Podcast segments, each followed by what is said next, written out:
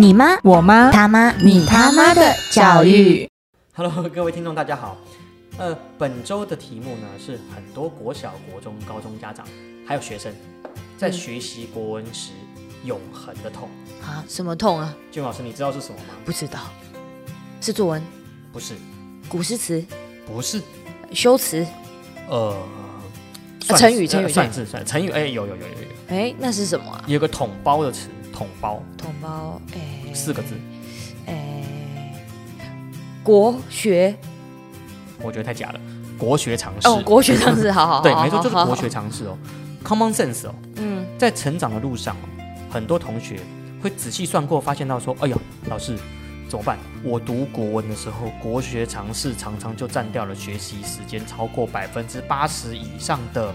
然后我就问他说：“是时间吗？不是，是记忆体。脑袋瓜记忆嘛， 对啊哦，”就补习班老师、学校老师、呃家长自己，大部分同学在读国文，百分之八十的记忆体在记国文，百分之九十九的时间都在记国学常识。嗯，要默写，要背诵，嗯还要考很多平常根本很少接触或者是注意的国语文细节。嗯，不要但是说了，我觉得我自己的成长经验，我也是花了那么多时间在记这些。没错，待会嗯所有听众朋友就跟着我们一起来参与一下。嗯我们这一次准备了非常多国学常识的题目，然后让来大家让所有听众朋友好好的来品味一下，嗯哼到底什么算是国学常识？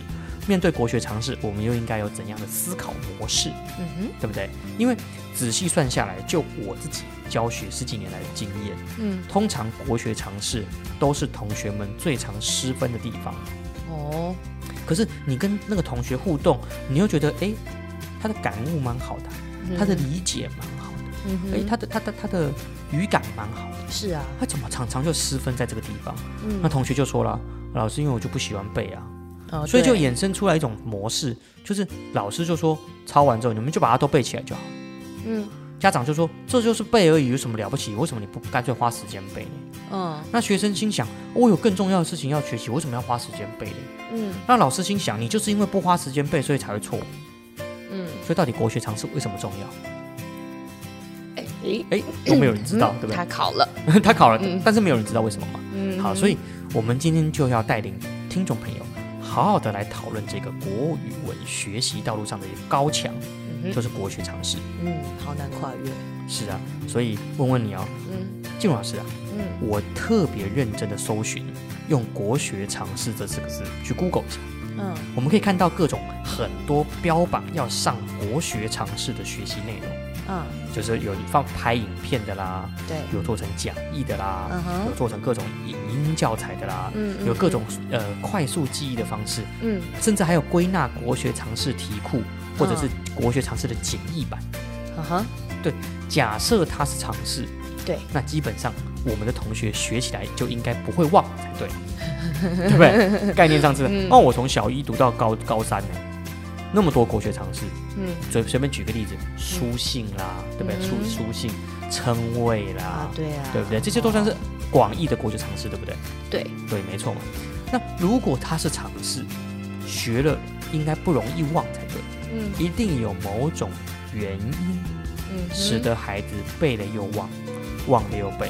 老师考了，我们抄了，结果我们下次还是忘记。嗯我我敢大胆的跟你说，因为那一些根本就不是常识，对，这是常识回是到我。哎，您说您说，回到我一开始，你问我那些是什么，我讲了国学，可是我实在讲不出“尝试”两个字，对，因为那真的不是尝 试。它就不是常识对，常识就是平常的知识，对平常的见识。对，但是他们这些考题的内容，我们学生所学习背诵的，它很不平常。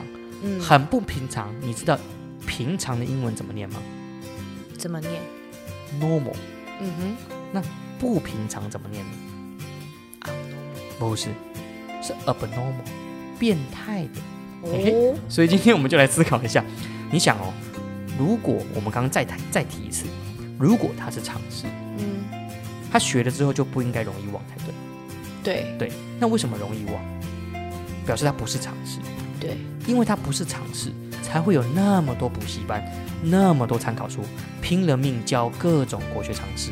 嗯所以，静茹老师，可不可以请你就你自己的教学经验分析一下，嗯嗯带领各位听众朋友去理解一下，到底什么是国学常识，哪些算是国学常识呢？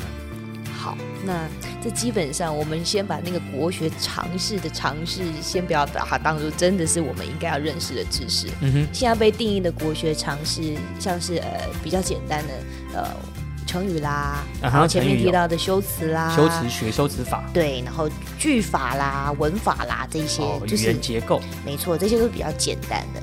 那接着随着那个年龄增长嘛，就开始出现一些古诗词啦。嗯哼，那古诗词可能包括什么押韵嘛、哦，押韵很啊基本的。平仄嘛，哦，平仄哦，对对啊对对，平仄然平后仄平就平开仄始仄仄平平哎仄仄对平平仄仄大家平，那个脑中记忆都一直浮现出来这了可以吧。乱猜哦，平平仄仄仄仄平，仄平仄平仄仄平，哎，没有这个你，这是绕口令，好仄仄吗？平平平仄仄哦，好好好，然后什么作家作品背景的哦，这个啦非常，我跟你讲，作家作品背景是所有同学必死 题，基本上遇到作家作品，死亡率是高达百分之七十五以上。那是那个静茹老师，嗯，那除了古诗词，你刚刚讲的这些，嗯，我可以理解，嗯就是小孩子从小就要背《唐诗三百首》啊，《弟子规》啊，对啊哎，，唐诗，哎，现在还有人在背《弟子规》吗？有《三字些经》，《三字经》有一些幼儿园有时候会教哦，《千字文》对对对这其实都是广义的国国学学常常识识的哦。哦是啊好是啊来来来，然还后有接呢？着就是文学史啦。哦，文学史大概是重头戏了。的文史好不好？就是文学史就变文史，各个朝代的文学流变啦，哇，这个我跟你讲，这个超难，超难，哦文学超流变真难。的超难。这种东西还会搭配什么呢？像是风格变化，风，你说作家的风格变化，对对对哦哦，还有朝代的，风格呃，朝代也会风格变化，没对。错。然后还有 最难的就是那个作家的别名啊，这种哦，作家别名就是有个作家别名列表，里边又叫什么，又叫什么，又叫什么，对不对？来来考你喽，考一下好，哈。哎哎啊，所有听众朋友也来跟我们一起猜猜看，我们都出简单的题目就好了。好，陶渊明听过吧？陶渊明听过请说说陶渊明的别称是什么？最基本的嘛，就是五柳先生嘛，那因五为柳家先生里前传面种一棵五柳树，所以就叫哦五柳先生。还所以我家有先吗？生，我家前面有一条黄溪，我就叫黄溪先生。 那那他每个人就是是前面都有黄西，都要 叫黄西先生怎么办呢？所以有人分到黄溪。黄溪前一号黄溪第一排 嘛，黄溪第二排，哦海景第一排，海景第二排。OK，静杰先生，嗯对，哼还有叫静杰先生，对，bingo。嗯那李白，李白够大了吧？李白哦，李白，等一下，李白我知道，嗯也哼呃李白是别人叫他诗仙，对，对对对对那对，请问他自称什么呢？青莲居士，哎呀，不错哟。对对对，因为当时唐朝开始有那个佛教的气氛进来了嘛。OK，好，还有吗？好，那柳宗元也听过吧？我跟你讲，嗯柳宗元就真的难。哼，啊，怎么说？以前我们在高中考的时候，嗯还考什么你知道吗？柳宗元的风格，以下列何者是柳宗元的风格？嗯哼，雄深雅健，哎呦，亏你讲得出来， 俊杰惊奇，这我一辈子都忘不了。没错没雄错没深错。雅健，俊杰惊奇。然后老师还告诉你为什么是雄，为什么是深，为什么是雅，嗯为什么是健，为什么是俊，为什么是杰，为什么精，为什么是奇。对然后写完之后，你发现他说。老师，可是我们读的这篇文章里面全部都没有这个风格，啊， 你是说呢？你懂吗？就是老师有时候自己解释也解释不是很清楚，就是对这不是起来这对不八起个来风格是以前人在品评文章的时候一些标准嘛，对，所以很多人都可能有雄，也可能很多人有深，嗯只，是这八个字用来形容柳宗元，那学小朋友就要把这些东西全部记起来啊。也很难呢欸哎、。不止一个作家，他可能从没错，你看他唐宋就八大家了嘛，，对，所以八个加这两个成语，或者是不是这八个八个类型，八八就六十四，有六十四种变化，哎、六十四，所以你看脑中的记忆体百分之八十在记这没错哦啊，是这没太错没难错了，太难。没错没错没错。那还有哪些呢？呃，接下来我们可以说还有文化史啦，我看文化是超难，文化哇，我每个都超难，怎么办但呢？是真，的超难嗯，像是什么各种古代数字名词，哦。古代数字名词有这种特殊的分类法，嗯你说说看有什么？哼，来四有什么？你想到什么？是四诗书啊，哦，四书四书嗯哦，对对，哼四书四那书，五就会有五什么呢？五经啊，对，然后十三经有听过啊，吧？十三经基本的，嗯哎，六书，六书，还有六艺，还有这样哦六艺以对乐不对射御书数六艺，哎，谁还有记得两个起版本来 哦。是不是？然后真的要记，真的以前哦我们真的要去，你看你不知道对不对？小编说啊，什么是六艺？呃后来删减很多了哦哦，没有没有没有没有删减，只是只是不搞对，哎哎，不会说不考，哦，呃，因为要分配时间太多了啊啊。哈，对对对，OK，好，还有好，三长五纲听过吧？是三纲五常吧啊，对姐姐，对不起，三纲五常， 你看我现在就马立立马立马混淆。照稿念都不行。 真的好真的三纲五常，我讲三纲真的很难。嗯啊三纲我想一下，三纲就是那个，我靠，等一下我记不起来了。反正就是跟君臣父子有关的三纲啊。嗯，对对对对对，这个有记。三纲哦哦，我知道。呃，君为臣纲，父为子纲，第三个最恐怖，夫为妻纲。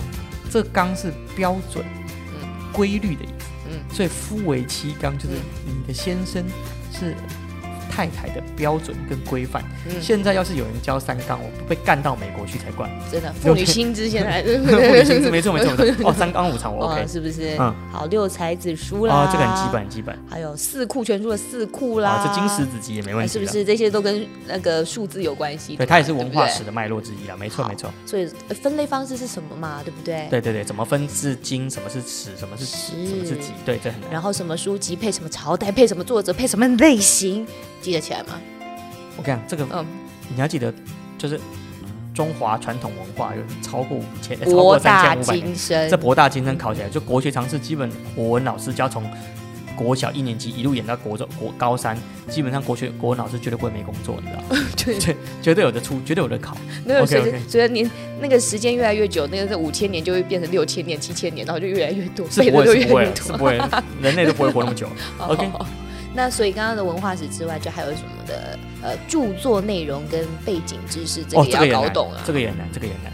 是不是？所以春秋什么时候啊？春秋，春秋哦，春秋就是孔子写那本微言大义的春秋，哎 safe 对，然后哎《战国策刘向，西汉的刘向。》， 哎呀，我这个我没有写在那个，没有写在那个稿子里面啊。《吕氏春秋哦，对，吕氏春秋，吕不韦，对集合门下客，》，是你的，看 都已经当做当做这个在背了。是的 OK，天顺口溜，来《史记》，呃，司马迁、哎对，然后《汉书》，班固、我和《后汉书》忘记， 应该是刘烨吧，我才记 得，我哦我我已经忘记了。 《三国志》《三国志陈寿，三国演义》。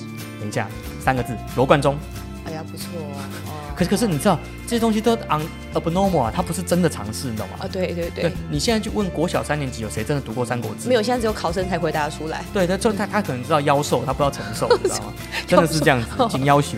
真好，的还 有还有，好，那这些呢都是呃，只是唐宋以前的而已哦。 刚刚讲哦，有有了有了，《三国志》啊《三国演义》应该是有唐跳宋以脱后一的下啦。时间，对好。对对对，那所以国学常识如果要简单的分类，大概就是用国语文书写的内容，多少都会有人把它纳入国学常识的空间里面了。对我记得了，这这个嗯很常见，什么五四运动的时候的呃呃中国新文化运动，还有对新文化运动有哪一些作家，是他们风格是什么，他们作品是什么？是这考啊完我跟你讲，光是国学常识，上国这是什么？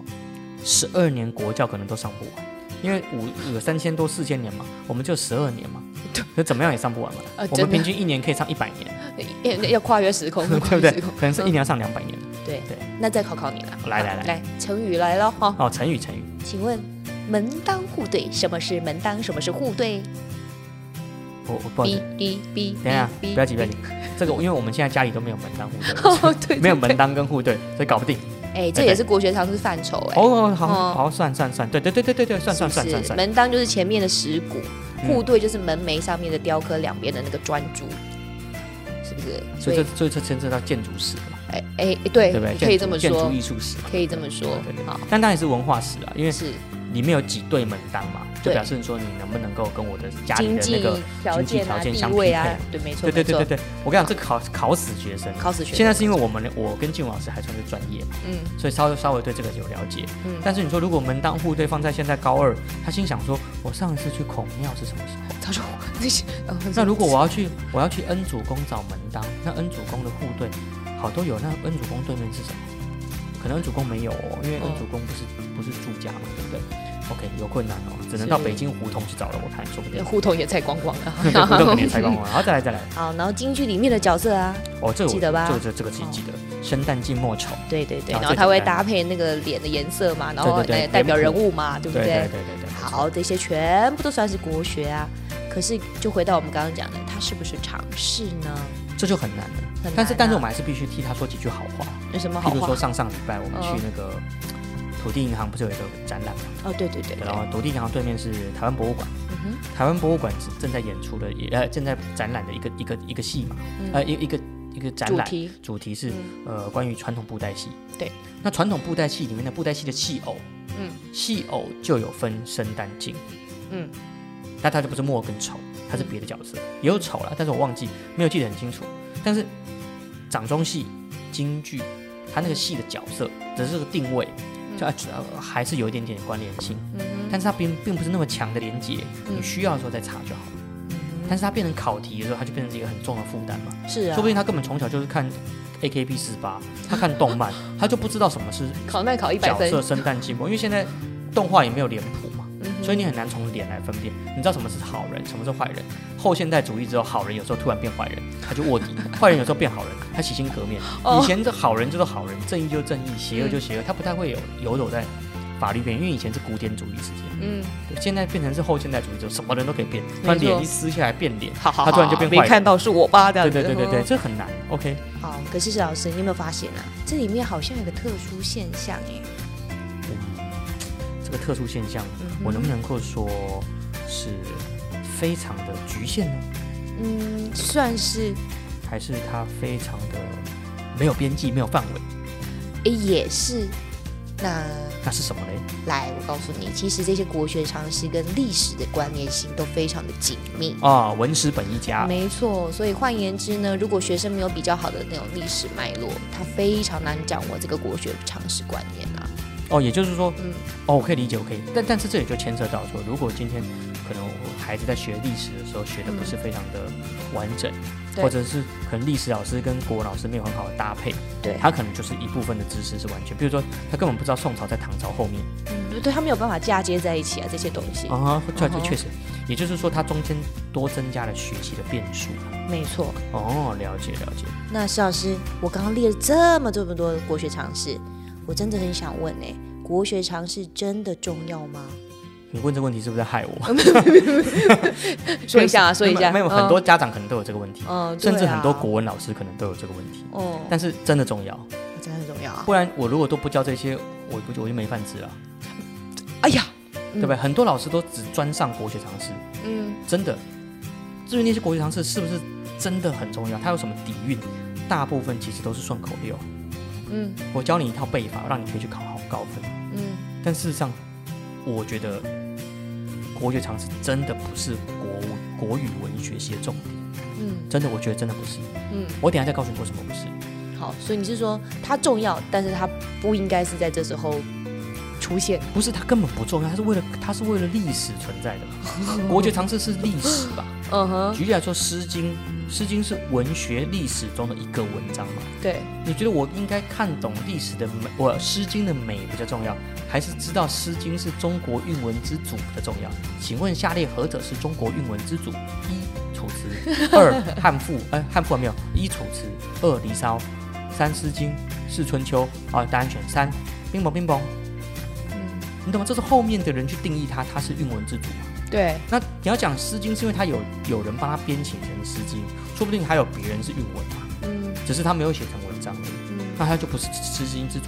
那为什么要背谁谁谁是谁谁谁是主呢？好考嘛，这样比较好考啊，你懂吗？就观点是这样子的，它为什么很重要？因为在传统的学习或者是经典化的过程中，总要有东西可以来定位。嗯譬如说，呃，举个比较比较比较不是非常好的例子哈，我们总是要先有一个人来崇拜，先有一本书来膜拜，然后大家才开始跟他一起学。所以为什么要学《论语》？哦，对，对吧？哦，因为儒家经典告诉我们忠孝仁爱、心义和平。好，我们大家一起学它哦，对不对？嗯对啊，那一定要有东西来崇拜嘛。嗯所以我觉得国学常识就是不断的、不断的经典化一些东西。六才指数是那个时代的某一些人觉得它是六才指数，说不定我觉得谁谁谁才是才子啊，嗯，对不对？所以那个六才子说他们六个才是才子，其他人就不是才子，这不是很奇怪的事情吗？嗯哼？那是谁决定他是才子的？也没有老师敢说是谁谁谁定义那是才子。嗯那是不是我们从小就让我们孩子去背一些很古板、经不起检验，而且甚至那六才指数我六本都没读，没读过。嗯然后我，但是我要肯定他是才子，这不是很夸张吗？嗯是这样夸啊张，哦，好吧，不要讲这些了，气死。好，所以国学常识重不重要？我觉得完全是因地制宜。好你说就考试哦层层次，它就很重要；嗯你说就文文学艺术思考思想层次，我觉得考国学常识就没意义。对，但是国学常识呢，那一些内容很可能是重要的。嗯譬如说，如果我们国学常识可能学过《孙子兵法》，哼嗯孙子兵法》学过吗？虽然说呃听听过哎听过，过，我还真没有从头到尾哦看很过多嘞很。多中文系嗯可能根本不会上孙孙子兵法很多商场上的人有看啊，了，对对对对嗯对对对，你就懂了。有一句话叫做“上下同欲者胜嗯，”，你知道是什么意思吗？什么意思？他说，当你上下齐心协力的时候，嗯哼，你们有相同的目标，你嗯，们有相同的欲望，你们就会成功。是，如果你上上站上位者跟下面的人没有共同欲望，大家要大队接力，前十棒很想得第一名，后面十棒在那边很松散，老师很想得第一名，学生很松散，那就不容易取得胜利。嗯请问一下，我们什么时候会学到这个？从小到大，什么时候会学到《孙子兵法》的上下同欲者胜？不会。可是，在商务管理上、商学管理、商场上可能会用到。哼，嗯，那你会说这是国际常识，还是这是商道？哎，但对但是你说叫小孩子去从小就背这个上上下同欲者胜，他真的能够理解、能够运用吗？是不是他其实会有点距离？嗯，距离很大，那比如说下一代一个嗯善战者之胜，无嗯志明无勇功。我嗯靠，哼这超难的。嗯，怎么？他意思说，真正战胜的人，嗯他不见得是靠战场上的智慧或者是名气，而是在还没发生战争之前，他就已经让战争消失于无形，无形并且取得胜利，嗯哼这才真正懂得打仗的人。哇，高懂端得高打仗端的，人是不会去打仗的，还没对打仗之前就解决问题了。哦，是是是，等到你要真正打仗还胜利的时候，已经是很次等的。嗯哼，你说这个这句话到底要几岁的人读才读得懂？人生的历练啊，对他没有人生历练学不懂，嗯，但是他人家就跟你说《孙子兵法》是中国古代的兵书，嗯，你觉得它真的只是兵书吗？哦，这可能不是这个战场的转移，跟很多样的，是啊，嗯所以国学常识它不是常识，嗯它是知识，它是嗯哼智慧，但就不是常识，嗯对哼不对？所以我觉得就知识学习的立场，啊当然书读的越多，那嗯知识含量越高、越丰富越好，嗯，这绝对是没错的。是，但是在现在这个时间点，嗯，孩子们要学习的东西真的太多了，是啊，有太多东西密切的影响自己了。嗯，那国学常识这些东西，它是不是排在很重要的首位？嗯哼，学习的 priority，嗯，我觉得真的要考虑。真好的，，再下一个，嗯哼，很多国学常识它基本上已经完全流于考试需求，嗯，它是为了考试出的，它是为了考试背的，对它不是为了像刚刚那样子来老师教你今天一句话，嗯上下同欲者胜，这个意思是什么呢？它不是为了启发孩子。不是不是为了给孩子一个知识或者人生智慧的善种子，嗯，而是告诉你这个下下一次段考会变考纲目要背起对啊来了，那嗯流于考试就算了。嗯有些老师自己也脱离了脉络，就是国学常识，他根本就不在脉络里面考。反正我就是搭配了这一个 这一个课，这一个阶段，这一次段考范围，我出国学常识，嗯，因为难保大大考不会考，对，所以教的越细，教的越密，嗯教的越艰涩，因为简单的都被出完了， 嗯，对不对？OK，所以很多时候学生就会问啊，老师，你问学生说为什么要考国学常识？嗯，小学生会说，不是为什么要考，而是因为他会考。呃，你问老师，师说为什么要学国学常识，他说因为大考会考，嗯不是因为它重要。呃是是是，你问大考中心为什么要考，大考中心说因为国学常识很重要，哪里重要？对，因为会考，哦， 又来循环论证嘛。这为个什么为什么 很重要？因为会考。无限回圈，那为什么要考？因为很重要，啊哦，因为要考，所以很重要，嗯，因为很重要，所以要考。哦为什么重要？？因为要考，哇对不对？中邪嘛。哇，中邪呢？对啊，哦我认为国学常识的学习，它必须融合生活情境。嗯哼，国学是国学，常识是常识。嗯你想，国文老师有他们认为常他们的常识，嗯难道其他科目的老师就没有吗？那每一个科目都有每个科目的老师自己认为的常识，嗯就不要说这些老师都强调自己的常识嗯的时候，学生的 loading 会变得多重。真你想，国文科占优势就是它有三千五 千五千年的历史，的， 真的，所以它真的分量很惊人，没错，对不对？但是它可能不见得完全符合现今的思考或成长脉络。嗯结果从小到大卡着孩子的学习，卡着孩子的分数，嗯，对不对？如果我我做过一个实验，对，就是这一次的训练、这一次的考试、这一次的练习，我把所有国学常识都抽掉，嗯，孩子的成绩通常都蛮好的。真的，你你包括那些字音字形哦，还有嗯一字多义，嗯因为一字多义通常都不会出现在生活中，只有古文的一字多义才会很难。嗯通常一字多义在生活中的一字多义就一个字有两个意思，嗯其实都不会太难。但是不会太难的大家都会对，为了让大家都错，所以就会出很难，就偏平常很少用，嗯对不对？譬如说大腹便便、嗯，含情脉脉，是，呃，怎么骰子变骰子，哦牛仔裤变牛仔裤，对对对，高丽菜、嗯隔离，哼，隔离就是对什，么小孩子去小孩子去超级市场说，老板给我两斤隔离，对啊，是防疫隔离吗？不不还是居？家隔离？不不那你要不要去秘鲁？他也以为你要买买秘鲁，现在那个培鲁秘 鲁，呃，培鲁是帛琉，就是秘以前我们南美洲那个秘鲁这个国家，现在是是变叫秘秘鲁，鲁对，秘鲁，还有而且还有点日文的味道，呃就一蹦秘 鲁，嗯好不好？好来，好，可是石老师，你看这样讲来，这么多卡着学生的那些分数的国学常识，复杂又多变的内容，我们应该怎么去记忆或学习呢？毕竟他们还是得面对嘛，对不啊对对？对， 我跟你讲，家长其实只想听这 一趴，他们前面都不想听。哦石老师啊，俊老师，你们这个你他妈的这个快教转育，快转，不要再就是讲了，我哦知道啦，你讲的我都知道了，但是要哦考啦。 哦，怎么办？对不对？好，基本上来讲，国学常识就是一些不会变动的规则跟条例，嗯，对，它已经不会变了。李白不会这种从青莲居士变银莲居士、白莲居士，对不对？不从会，墓里跳出来跟是不会。反正，所以简单来讲，它就类似法学书籍的条法条之类的东西，对嗯，不对？那家长要逼孩子读之前，家长自己要先扪心自问：我们真的要我们的孩子浪费记忆体去学这个吗？你不能跟我说，因为他要考，所以你还是勉强背一下。我就不是哦，你叫律师去背法条，是因为律师要成为法官；嗯那你要你叫律师去背法条，是因为他要考律师嘛？嗯，你叫律师去背法条，是希望他如果能够替人辩护的时候，他知道什么法要用。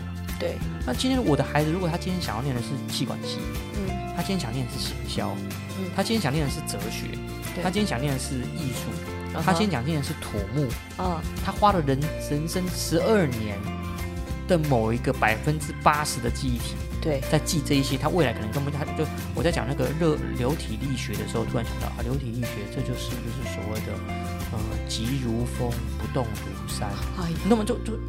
可这可能不是他的 priority 嘛，嗯所以爸爸妈妈，当你们在说因为要考，所以请孩子认真背的时候，请你们真的要扪心自问，这是你给孩子的学习选择吗？嗯好，开始了。譬如说，什么是骈文？哦，近体式的判断方式，嗯哼，聊斋志异》的风格，哦，他们其实都有一定的说明，对，而且也没有什么任意性。什么叫任意性？就是《聊斋志异》就是讲人鬼嗯的传说，可能爱情的，可能是恐恐怖的，可能是悬疑的。嗯，这些都不会太有太大变化。对，那既然没有任意性，也没有诠释性，那你是不是就只能老老实实背起来？对，那其那那些老师只教你有一些什么背起来的诀窍，嗯快速，记忆的一些点状或者图像式或者说故事的方式。嗯嗯，那请问那些东西是理解吗？不是那些东那些东东西是知识吗？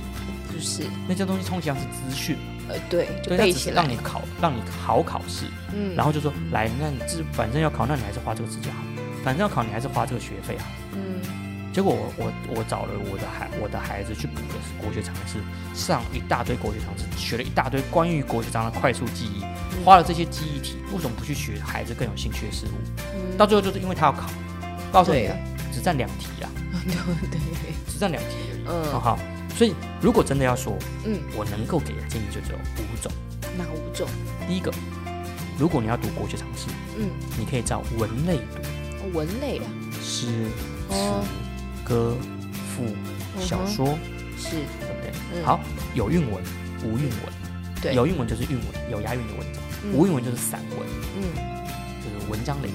嗯好，第二个就一朝代，嗯就夏商周秦汉、哼，西汉、东汉、嗯魏晋南北朝、嗯南南朝、北朝、五代、宋、北宋、南宋、至少元，对不对？就这个逻有辑去推。好，照朝时代代去脉念络，对嗯时代哼脉络。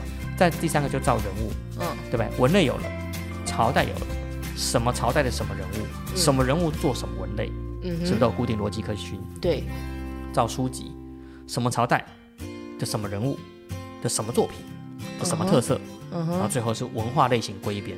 所以刚刚你讲的我门当户对，对，文化类型，呃呃，譬如说呃应用文嗯文哼，化类型，嗯哦称谓文化类型，然后一些物品文化类型，书法的风格文化类型，嗯对哼不对？这都是嘛，或者对是以前最常说的文字的变化，嗯对哼，吧？篆隶草楷行，这是文化类型。嗯哼对，哦，好，所以再来，我们来出出看嗯，静老师，嗯哼我刚刚说的有五种类型，对，我现在问你，刚刚你考我嘛，对现在我考你，好，呃，背法来了。如果是 OK 哦诗人李清照的话，你觉得他应该是属于上面哪一类？是依照文类呢？依照朝代呢？依照人物呢？还是依照书籍？他可能都有了，哦对人物吧，依照人物对不对？嗯哼好，所以然后呢排序，第一个李词清照，词哦，词人哦李清照，对不对然嗯后诗词是一起的，哈。对，李清照，宋朝，人物，对，什么身份？嗯哼，哦，她是易安居士，哦，闺秀词，嗯哼，哦，女古今的女性第一词女第一女词家。是 OK，用这个方式来记朝代、人物、书籍。把它扛掰在一起这对，样，没对错。哦好，那第二题喽，嗯哼刚刚我们讲过，再给你一次机会哈。好，我呃中中华文化，然后我国的韵文。哎呀，《诗经》， 你看嗯我们诗一经看到前面就知道要打答什哎么诗经很了。好 嘛？对对那那对诗经应该是放哪 一个类？是文类呢，还是朝代，还是人物、啊典籍吧，书籍，对不对？对好，书籍很好。嗯再来骈文的风格，骈文风格就文类喽。嗯，文类很好。那我问你哦，嗯，如果是病入膏肓的“膏肓”两个字，而哎这种这种典故的就是文化类，对，成语是文化类嘛？嗯就是对膏肓是两个穴道，没错就，是膏肓穴是一个穴道嘛，好，对是一个穴道。好，OK，差不多这样子，那你就这样很好很好分类了吧？嗯拿到一大堆国学知识的时候，先去做这个五大类的系统分类，嗯，那读起来就相对比较有结构。对，有结构之后，你再回答问题也好，在记忆也好，脉络上就会比较清楚。对对不对嗯不过这样说起来，国学常识真的很烧脑哎、我觉得根本就不是烧脑，那是什么炸， 哦，炸脑是没不错是？，所以这个一直都是很多学生视为这种畏途，嗯然后老师视为国学宇宙，好很难去理解的，然后家长视为眼中钉的一大科目。没错，嗯，那到底我们应该建议他们用什么方式去认识会比较恰当呢？你就认识国学常识。对，很多坊间的补习班根本把国学常识当成单独的科单独的科目来上，嗯再哼多收一次钱。 对在对国对文上一次国学常识赚就赚两道，哦对，，但是基本上来讲，那真的是完全花钱在考试，嗯是觉得很奇怪。嗯，所以我一概认为，如果孩子没有要念中文系，对这种东西哦，随便念一念就算了，哦哦这样子啊，哦真的随便，真的不要。要开玩笑。嗯哼如果有哪个老师，国文老师，嗯甚至其他老师叮咛说国学常识很重要，你真的可以问他，国学常识除了考试还有什么重要性？它真的跟你的美学素养一点关系都没有。你仔细说，哦我分得清楚《诗经》是四言，唐诗有分五言跟七言。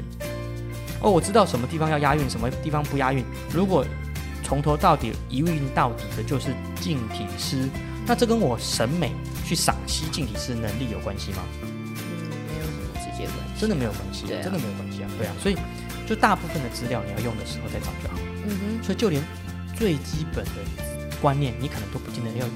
哼，哦比如说平仄的观念，你可能不要有，对，因为就真的不是很需要。嗯你你你你相信我，你一年从年头到年尾，你唯一人生中会需要平仄的，一年你只会有一次。如果你猜得到，今天中午我请你吃饭。好，听众朋友，如果你猜到的话，我也你们就留言，我也请你们吃饭。春联，好，对，请 我吃。 你怎么会跟我讲这个呢？我原本以为是对联，就对联，就这真只有对联，哦对不对？天真岁月人真寿，春满乾坤福满堂，这就只有对联会用到，其他没有地方会用到哦，。对，我不想这个，我不想，我不想录 了。OK，好，对，所以我觉得它不是国学常识，不是说不必接触，嗯只是说兴趣接触有没有兴趣方法啊，嗯它真的需要用那么大量的时间去投资吗，很不合投资报酬率。举例来讲，你听过林夕吗？哦，当然，林夕是不是那个香港非常有名的作词作词作作作词词人嘛？对，林夕的很多歌词，林夕先生的很多歌词都包含了大量的国学基底、文字运用能力。嗯但是我们只要懂得欣赏就好了嗯。真的需要了如指掌的话，孩子再去钻研就好了。嗯举个例子来讲，二零二二零零一年的时候，我很喜欢的一首歌叫谢霆锋的，叫《潜龙勿用哼，喂，》，是是一个粤语粤语歌哦吼，非常好听的一首歌。嗯嗯嗯，然后内容可能跟《潜龙勿用》的的的的实际意义没有关系，没有关系啊，对，没有没有关系哦哦哦但是当时有个很有名的电影叫就游游戏叫《潜龙谍影》，嗯，好不重要， 就是一个间谍的故间谍的游 戏。好，但是潜龙勿用，它其实真正是出现在《易经》对，哦初九爻的一个卦象，叫潜龙勿用卦。嗯那潜是什么意思呢？是深藏不露、嗯潜龙，因为还没有得到它的实际上的那个势嗯，势力，所以你要潜伏着。请问一下，嗯我们考试只考，请问易经有几卦？嗯哼六十四卦。请问一下，易经是哦阴阳家之主，只会这样子来背，嗯但是人家是实际上活用。你看，谁能讲到易经的一个卦象，竟然可以成为一首歌词？然后这个歌词是在讲那个男人的感情之路。嗯嘿哼嘿，你还真不知道对不对？嗯对呀、那你会说，你看，如果你以后国乐尝试好的话，你就可以去写歌词。哎，哎是这样推的吗，这不是这样推哦吗？对是不对是不是这样推？对啊是不是不是这是啊样推？是啊是啊我们再看一个，嗯二零一九年够近了吧？哎算陈珊是妮大家听过吧、嗯 s a n d y 女王，嗯就今年金曲奖，能够把自己不喜欢的事情做到好的，才真真正成熟的人嘛，对不对？嗯好，她写过去二零一九年写一首歌，我也很喜欢，叫做《玉女穿梭》。嗯哼那《玉女穿梭》是怎么来的呢？这个歌歌名怎么来的呢？嗯就陈珊妮有一天在路上听她广播讲，在路上走一走，看到隔壁人在打太极拳，然后哦那一招那个招式叫玉女穿梭，嗯她觉得玉女穿梭这个名字好酷哦，她就写成一种跟后现代的那个网络时代有关的歌词，哦大家可以去听。嗯请问一下，杨氏太极嗯是中是国学常识吧？嗯哼太极拳是国学常识吗？嗯对玉女穿梭是国学常识的内容吗？嗯是。请问一下，我们真的有必要那么早就开始背杨氏太极的招式吗？哎 那倒这倒倒是不用了，那你不能嗯说啊，李白就是啊，杨氏太极就不是吧？哦哦说哦不定你阿公觉得杨氏太极是国学常识重 要，哦对是啊，对啊，所以说大一点，万事万物只要是国文字，只要是国文，嗯只要有学问，嗯都可以算是国学。对那至于是不是常识，哎我觉得就是国文老师的本位主义啊，真的啦，真的哎啦 不。得不赞同哎，跟啊一厢情愿嘛嗯没那用这错个常识来筛选孩子的语文能力，来建构、排除孩子的感知、孩子的素养、国学基底，嗯你会觉得太严苛。那以后我们也要出一个化学常识啊，来啊，嗯看国国文常识，国文老师能够答对多少，直接屌 打，对天不对？哪，有必要这不样对公立平，哦？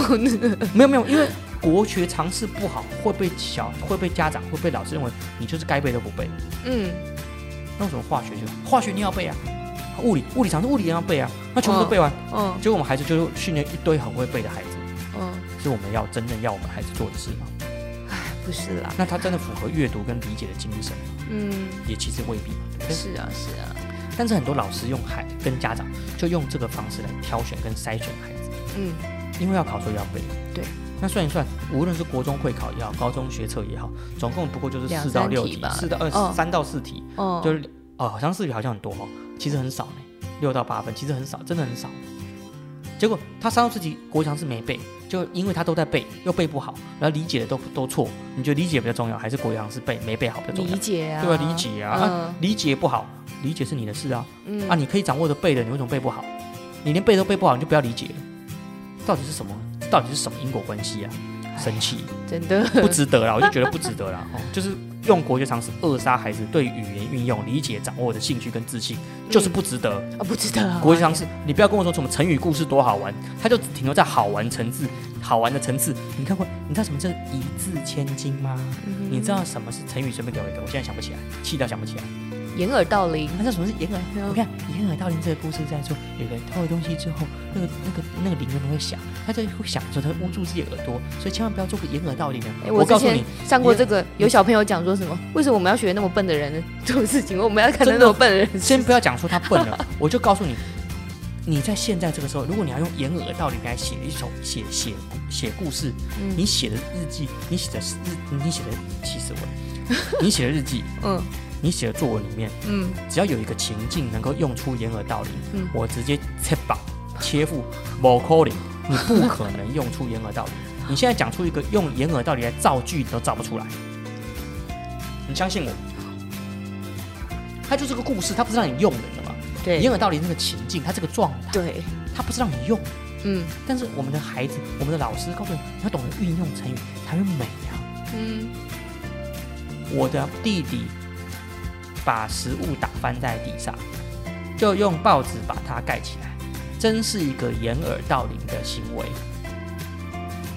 这是什么？这是什么句子？ 你为你为你为什么不赶快帮他把地板东西清干净啊清干净呢？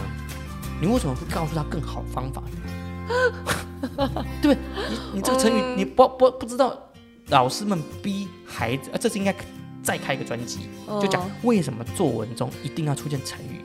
哦对吧。他是先 Abnormal 把他的解释想一遍，然后再去用一个假的生活情境包装它。不然用不上嘛反过 来的逻辑用太不奇上怪嘛了，，嗯对不对？对啊，时代背景不合，这些东西都是成科真的。成阿啦，好，继续窠臼。那史老师，不管怎么样，国学常识现在在十二年国教里面占的比例依然还是蛮高的嘛。嗯那我们该怎么协助算低家啊，长算？低啊，应该是说国学常识在教育的体系中是高哦，在考试体系中已经拉低了。但是是国国文老师不靠国学常识就没有重 心了，因为比国学审美不是每个老师都有审美能力哦，不对是啦每个国文老师都有审美能力，他只能复制审美能力，嗯他不能够延伸审美能力。很多国文老师是这样子。嗯， OK，好，你不小编露出疑惑眼神，我们私底下有机会的话，你们可以家长家长们或听众你们不明白，你们私就讯私私讯讯私讯嗯私讯。那我们要怎么去协助家长还有孩子去调试跟习惯呢？啊，第一个嗯重申，国学常识不等于国语文学习，嗯，更不等于阅读理解。对，你仔细想，当我们在教孩子一首诗的构成的时候，我们是先教他欣赏，还是先教他形式跟背景知识？嗯其实是形式跟背景知识。来，同学先，讲这是几言绝句啊？这几言诗？五言是绝句还是律诗？呃，律诗有没有对仗？有哦对仗，有没有平仄？找出来，有没有押韵？有。真的哎，好，这首诗请问是什么什么类型？哦，边塞诗。哦 OK，很好，结束了。公式先跑一遍，这对，样公式子先跑一遍啊，哦对不对？好，再来，啊，我觉得这个很难啊。如果你想，嗯我们国学常识真的都要背的话，对，华文文学数千年，怎么可能背得完？背不完、啊，永远都有可以考。是啊是啊，好，所以大家都会去背那些经典。嗯哼，然后因为背经典，可是因为经典都会先出嘛，对所以经典出完了也考烂了，对，考古题就出完了，嗯哼所，以就更不会出了。哇，因那为要不要不会重背不会？重复嘛，那到底要不要背呢？对不对？所以你就好难没有没有哦没有，不是不要背，你就会背那些更冷僻的、更艰涩的、更二流三流的，你了解吗？考试就会考那些更二流三流，所以你考得更冷僻，好吗？啊，那既然大家都已经被背完了，对考试又考二三流四流，对，所以学生是不是要读更多？读更多，考试是不是考更细呃、考更细，考更难、更难，考更艰涩？没错，为什么？因为好记好背，真正有品牌的都在第一线就被读完了。对对对，对，好，所以发现了吗？我们的国学常识不是叫我们孩子理解，嗯而是把那些古人的生命情怀跟文字积淀，嗯，变成扁平的文字游戏。对，然后老师们为了要赚钱，老师们为了考试，再嗯想出一套记忆公式，嗯哼逼孩子们来记忆，忽略了审美，嗯也漠视了这些孩子。其实可能透过这些艺术表现，扩充自己的感知。嗯他，少了这个机会，为什么？因为他选项就只有 A、B、C、D，对，只要这只要你的感知不符合这四个，基本上你的感知就等于不对，对，对不对？好，所以就别提许多老师在阅读国学的过程中会强加自己的评价跟主观意识，嗯哼，或者是有些内容根本不适合孩子。举对例来说，“国破山河在，城春草木深”杜就《春望》这首诗，嗯哼，有些小孩子在小二、小三、小四背背这个诗的时候，他根本就还不知道国家的边 界，他还对国家的这个国对际耶形势可能还不是非常了解。嗯他哪能理解那个国破山河在？到底山河为什么还在？嗯现在没有国破山河在，我们现在国破就是大难来时各自飞啊， 你懂吗？可是嗯还老师们可能会把自己的情怀、把嗯，自己政治意识、嗯把自己对于国家认同，嗯全部放到这一篇诗里面去，强迫孩子接受。嗯那哼，这真的是我们带给孩子的审美嘛，嗯，对不对？对，所以总结一下哈、嗯哼，比起耗费大量记忆体记忆国学常识，对忙碌准备国学常识，对尤其是应考的国学常识，嗯我们应该拿准一个东西，哼，什么呢？如果孩子未来不想念中文系，嗯不是以中文系为目标，嗯哼，那抱歉，国学常识就不是常 识，哦也不应该用常识的标准来严格审核他们。嗯家长很机车，老师很机车。举例来说哦，嗯那个四维是哪四维？嗯礼义廉耻啊，这你们这你们都不知道，嗯，那你们机车 的。妈妈也是先看答案之后再问不他这的很这嘛，很机车，不就是很机车吗？啊，这你都不知道哦，这学校没教哦，这你都不会，因嗯为国文老师讲这句话就没水准，没品。然后他们真的该知道吗？嗯举例来讲，成语听过吧？嗯楚润俄语，嗯哼就说如果你看到一个基础的楚，上面有一点点露水，表示即将要下雨。嗯哼， 楚是什么东西？现在就没有，现在就没有柱子有有楚嘛，我们家我们家都没有柱子，总对共，有除，除非我去孔 庙，有没有去行天宫，嗯对不对？好，那你会看到去行天宫的时候说，妈妈，我知道这是楚，嗯，不会这样子嘛， 对不对？所以就是遇到了不会，Google 嘛，哎呀，Google 大神，你不要考它嘛，嗯对不对？那这样子不会，自己找嗯，找会，印象不是更深刻吗？哎，也对哦，不是哦你告诉他他需要什么，嗯而是他想要什么，对对不对？所以我们应该集中把自己孩子的记忆体放在学习思考、理解学习，嗯哼，而不是花费大量时间要求孩子记忆，嗯对不对？所以我想想看啊，很多老师之所以不会出那一些很复杂的作家风格背景，嗯哼，不是因为他们不重要，嗯而是因为他们不会考，嗯因为不会考，嗯所以不教，哎，对吧？嗯嗯嗯所以因为分不出差异，譬如说刚刚讲的雄生雅健、聚集俊杰惊喜，对因为老师自己都分不出来，嗯所以不教。嗯哼，那他所以他不是常识，还是他是常识？所以他重要还是不重要？听懂没有？因为不考所以不教，表示他重要还是不重要？它不重要，不重要，不重要原因是因为他不考，不考还是因为他真的不重要？是因为它不考，对，好，再来哦。嗯，因为不是常识所以不教，嗯哼，还是因为不考所以他不是常识？因为不考，所以重点还是考不考，而不是他是不是常识嘛？对，对啊，所以是国学考试还是国学常识？国学考试好了，那就这样子了，听懂了吧？啊，，好，我们今天以上就提供每位想要持续累积理解力的家长跟孩子思考一下，到底我们怎么认识国学常识？嗯哼。那今天的国学常识讨论就到这个话，那话题就到这边。啊我相信很多家长都会有自己的想法跟对于国学常识认知，包括很多听众朋友是国文老师，嗯哼，欢迎你们到学好阅读的粉丝团来留言或者是私讯我们，让我们可以更好的提供您更多建议或者是更多思考国学常识的方式。嗯如果这一集有很多偏见、主观，代表我们是个人立场、个人意见，如果想要挑战或者想要讨论，欢迎你们随时留言给我们哦。今天就到这边啦，拜拜，拜拜拜拜